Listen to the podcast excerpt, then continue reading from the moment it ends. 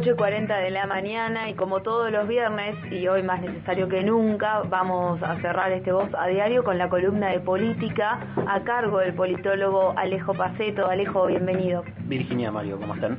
Muy bien, ¿vos? Bien, bien. También muy conmocionado por, por la situación. Justo la vi, la vi en vivo. Estaba, estaba prendido a un canal de noticias y, y la verdad que lo seguí en, en el momento que iba que iba sucediendo es terrible. La verdad que no, no encuentro mucho más eufemismos que, que ese, ¿no? Una situación realmente muy compleja eh, y que uno pensaría que, que bueno, esto es un, un punto límite, pero también vemos de, de algunos eh, de algunos representantes de determinados espacios políticos que, que así todo no mm, como que no, no les genera, no les hace mella, ¿no? Y eso me parece que, que también es, es preocupante. Yo originalmente, hasta antes de lo que, perdón, de lo que sucedió ayer a la noche y de, de todo esto, tenía, había pensado una columna eh, que iba a ser en referencia justamente a eh, cómo los hechos de la semana pasada y la causa judicial eh, y demás, que, que, claramente todo esto va a quedar de lado, entiendo, por un tiempo, ¿no? Pero cómo esto también había logrado, digamos, generar, eh, eh, digamos, polarizar incluso dentro del arco del arco opositor, ¿no? Estaba tratando de buscar las palabras. Eh, y que tenía que ver con justamente cómo se había, cómo la misma presidenta había posicionado. Todo esto igual, aclaro, lo digo pensando en una columna si lo de ayer no hubiese sucedido, ¿no? Pero que quizás viendo las, man, las, las manifestaciones en redes sociales sigue abonando a lo que a lo que ya tenía a lo que ya tenía pensado, ¿no? Pero cómo la presidenta logró subir al ring y posicionar a Horacio Rodríguez Larreta, por supuesto con la gestión eh, buena, mala, digo, eso queda de lado, de, de, del operativo policial en, las inmediaciones de, de, la casa de la vicepresidenta. Eh, y que bueno, después había pasado un capítulo más referido a una, a una disputa histórica, perdón, entre, eh, entre el, el Frente de Todos y Juntos por el Cambio en relación a la, a la autonomía de la Ciudad de Buenos Aires, a, a, cuestiones más de tipo institucional y de gobernabilidad y los alcances que tiene, ¿no? Se había pasado en esa instancia que, eh, más allá de un debate que nacionalizan un debate que es del área metropolitana de Buenos Aires, bueno, es, es, pasar un poco de, estadio a lo que venía siendo la discusión sobre justamente la, la represión y la manifestación de la semana pasada. Eh, bueno, y cómo eso había generado al interior de la oposición también Patricia Bullrich midiendo ¿no? el aceite sobre eh, sos no sos tibio. Digo, y respondiendo ella y, y, y teniendo siempre que posicionarse en función a su, a su público a la gente que la sigue, a la gente que necesita, digamos, al electorado, que Patricia Bullrich sabe cuál es su electorado, y es el electorado que necesita que ella eh, se posicione en esos lugares. Bueno, hacemos un, adelantamos rápido en los hechos y vemos eh, justamente cómo esto, a pesar de lo que pasó anoche, se sostiene, ¿no? Eh, Patricia Bullrich, como ustedes comentaban desde el inicio del programa, eh, relativizando, lo que pasó, diciendo que esto es un hecho individual. Yo, además, en el mientras tanto, desde anoche hasta incluso un ratito antes de venir, estoy viendo permanentemente Twitter, eh, porque no deja de darme, digamos, información y, sustento algunas cosas que también digo en esta columna, eh, y haciendo un paralelismo es, eh, sí, los tiroteos en Estados Unidos también eran hechos individuales, ¿no?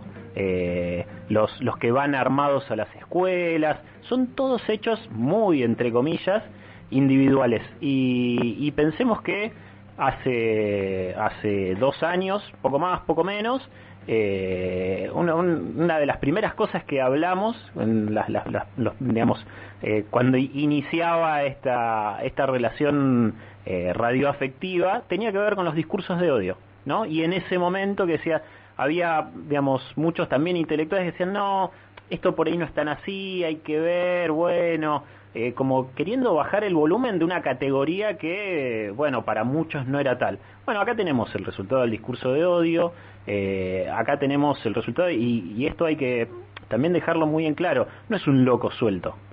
es una persona que la cual también eh, han estado apareciendo en estas últimas horas eh, apariciones de él en, en, un móvil en, crónica, posteos que tienen redes sociales, eh, digamos su actividad pública en las redes sociales. Entonces no es un loco suelto, es creo que es el ejemplo más acabado de cómo eh, los discursos de odio, la incitación al odio, eh, pueden terminar mellando en una persona que lo hemos hablado muchas veces, no solo en aquel, en aquel, en aquel primer encuentro radial que tuvimos hace dos años, sino que es algo que lo hemos venido marcando con muchas situaciones que se dieron en política nacional y en política internacional. No nos va a dar el tiempo, pero si nos ponemos a hacer un repaso de cómo eran las manifestaciones, yendo al tiempo más corto, ¿no? en la, en la cuarentena, en la primera etapa de la cuarentena y de las que vinieron de ahí en adelante. Eh, ¿Qué veíamos en general? Personalidades de la política colgadas de orcas, pancartas pidiendo fusilar, ¿no? Y nos encontramos con esto, y nos encontramos también con esto en dirigentes políticos que piden pena de muerte. Entonces, ¿Vamos a hacernos cargo y vamos a decir las cosas como son o vamos a seguir diciendo, no, bueno, no hay que, no hay que darle espacio? Sí, justamente a partir de ahora hay que, hay que eh, señalar y decir, eso es discurso de odio, eso es incitación a la violencia y eso genera que una persona que está en sus cabales eh, se acerca a 20 centímetros de la vicepresidenta, sea la vicepresidenta o sea cualquiera.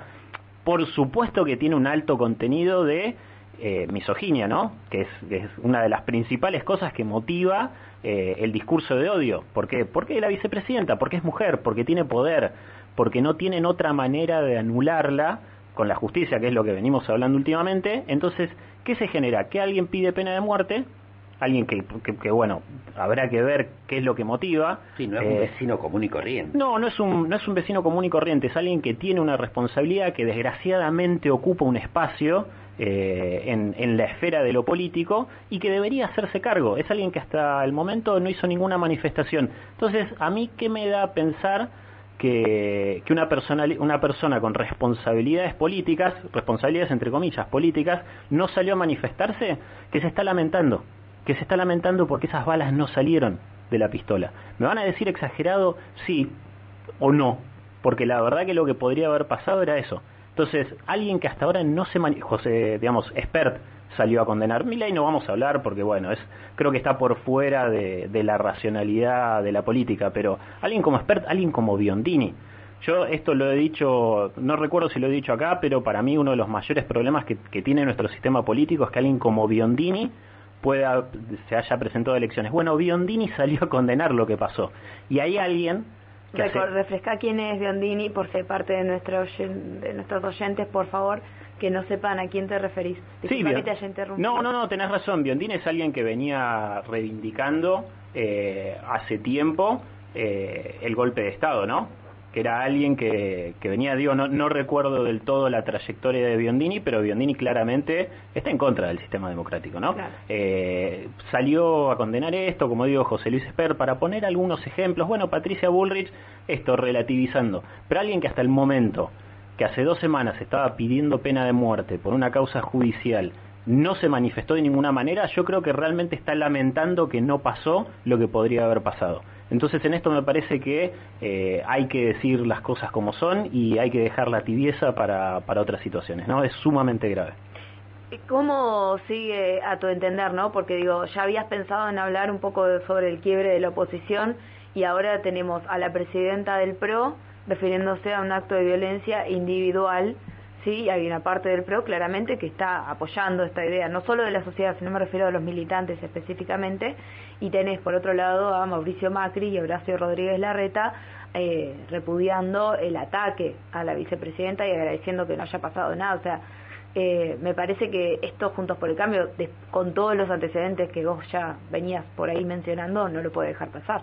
No, no, claramente no lo puede dejar pasar y, y, y digamos, si queremos encararlo por ese lado, eh, esto claramente va a seguir siendo el parteaguas eh, dentro de Juntos por el Cambio. Digo, me parece que va a ser eh, otro elemento más que va a marcar las claras diferencias de quienes entienden la gravedad del hecho institucional, Eh, veremos también qué pasa en las próximas horas porque esto sigue siendo muy reciente, ¿no? Todavía no son las 9 de la mañana, recién pasaron 12 horas, la noche de por medio, hay convocatorias, bueno, recién hablaban con César Gas, antes hablaron con el gobernador, va a ser la sesión especial en la legislatura, también en el Senado, creo que las legislaturas provinciales en general de alguna manera van a manifestarse, va a haber convocatorias en la calle y me parece que lo único que se requiere en esta ante esta situación es responsabilidad de la política y también de, de que haga mea culpa quienes quienes tienen quienes quienes ocupan roles de liderazgo de dirigencia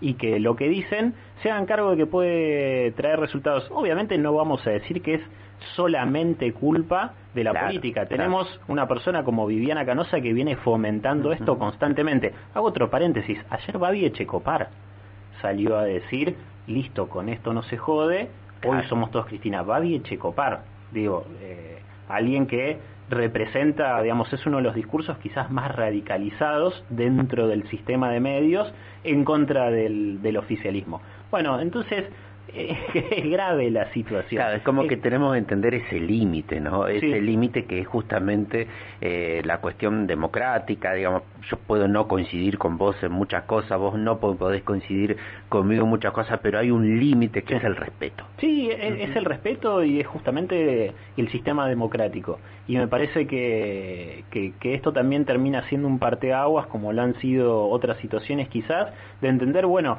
cuáles son las motivaciones políticas, personales y, qué es lo que le mueve adentro mismo a las personas, ¿no? A las personas que nos cruzamos a diario, con las que convivimos.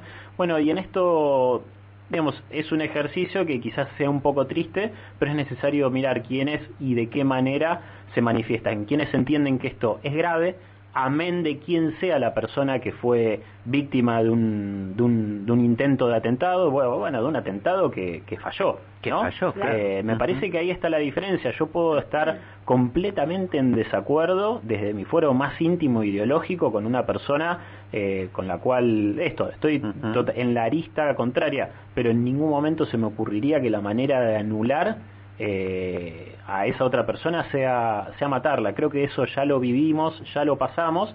Y, y, tenemos el ejemplo de las madres y las abuelas de Plaza de Mayo, con todo lo que pasó. Salieron a, digamos... justicia y no venganza. Claro, justicia y no venganza. Bueno, hay gente que, que, y lo voy a decir de otra manera más gráfica, hay personas que seguramente en otro momento de la historia, si hubiesen nacido antes, hubiesen sido parte de la revolución fusiladora, se hubiesen subido a los aviones, hubiesen formado parte de los grupos de tareas o nos hubiesen entregado a muchos de nosotros. Entonces, desgraciadamente, y esto puede parecerles exagerado a muchos, para mí no es porque me parece que grises en estas situaciones no hay. Eh, hay mucha gente que nos rodea que en otro momento de la historia hubiese estado de ese lado. Bueno, desgraciadamente tenemos que llegar a esta eh, instancia que es, eh, es muy, muy preocupante y muy peligrosa para, para la democracia. Celebro, este, Alejo, la decisión de, un grupo de diputados de la legislatura de Santa Fe que convocaron para mañana una sesión para pedir la expulsión de Amalia Granata, que es una de las legisladoras que también este, ha fomentado a través de sus expresiones públicas en redes sociales esta, esta este descreimiento o este o este fomento de la violencia no celebro Esa, esa decisión. Creo que hay que creo que hay que frenar hay que bajar decibeles. Insisto no es solamente la política. El ejemplo más concreto que me vino ahora a la mente digamos en, en, esto es Viviana Canosa y sí necesito hacer la diferencia con Babi Echecopar alguien que sabemos que desde hace décadas viene sosteniendo un discurso eh, crítico, muy crítico, violento. Bueno, ojalá esto también le sirva a Babi Echecopar. Y, insisto, no es nada personal con él, pero creo que es el ejemplo más acabado y por eso también se difundió mucho lo que, lo que él salió a decir. Bueno, ojalá que afloje, ojalá que afloje. Hay gente que claramente no va a aflojar. Eh, no va a aflojar, va a seguir relativizando, va a seguir diciendo que esto fue armado y probablemente si todos entramos hoy a Facebook y probablemente hasta en los comentarios de, este diario, nos vamos a encontrar con gente lamentándose de que la bala no salió de la recámara. Eh, a todo esto sí quiero agregar que por suerte somos muchísimas más las personas que creemos en la democracia, porque por ahí nos hace tanto ruido y, duele tanto leer esos comentarios que mencionaba Alejo, eh, que terminan resaltando mucho más y nos generan una repercusión mucho más fuerte, lo cual es bueno, pero también está bueno resaltar que eh, cuando vamos a trabajar y cuando nos vemos en el día a día, en nuestros trabajos, en la calle, en los comercios, tenemos más cosas que compartimos que que no compartimos, ¿sí? Y creo que la democracia es una de las cosas que compartimos. Obviamente que en estas circunstancias cualquier opinión se exacerba mucho más y que hay límites, como bien marcaba Mario, que me parece también muy bien lo que va a hacer la legislatura con respecto a Amalia Granata. Y también espero que esto que pasó sea un llamado de atención muy fuerte y muy grande a quienes ocupan puestos por los cuales los votamos para que nos representen y para que defiendan el sistema del cual son parte, para que no vayan a tono personal o buscando una bombita de humo para aparecer más en los medios, sino que, que reflejen la importancia y la responsabilidad que le estamos exigiendo desde el pueblo. Eso quería agregar yo porque me parecía que era el espacio correcto. Alejo, muchas gracias. A ustedes. ¿Eh? Así, le, copé la columna, pobre. Así pasaba la columna de política a cargo de nuestro politólogo Alejo Paceto.